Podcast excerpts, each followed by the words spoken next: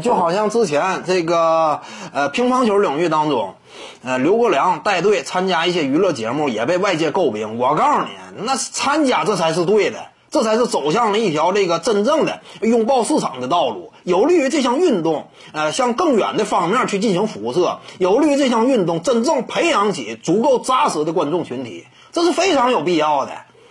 那你像很多人讲话了，那我这就不应该参加这个娱乐娱乐活动啊。那我告诉你，如果说真是那么做的话，乒乓球，那么这项运动会越走越窄，这个道会越走越窄。因为现在很多这个年轻小孩啊，参与乒乓球运动，他这本身的热情呢，就不像上一辈儿啊那么十足了，对不对？这也是个客观现实嘛。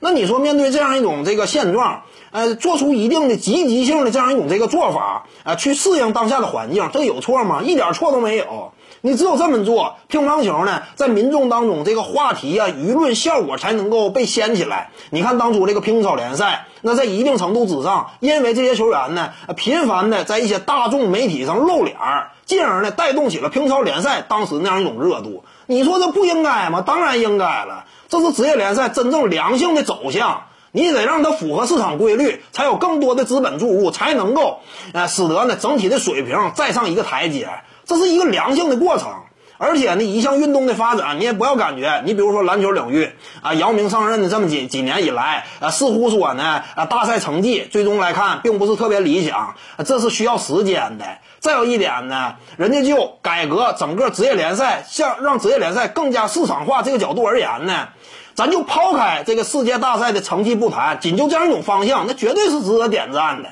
这有什么问题呢？还是那句话，在我的观念当中啊，国家队的成绩，它这个呢只是附带性的。你真正重要的是，呃，通过这项运动在国内的普及，带动起居民的参与的热情，让居民呢参与其中之后，身体素质得到提升。再有一点呢，通过职业联赛的打造，活跃体育经济，拉动经济，这才真正重要的。我告诉你。各位观众，要是有兴趣呢，可以搜索徐静宇微信公众号，咱们一块儿聊体育。中南体育独到见解，就是语说体育，欢迎各位光临指导。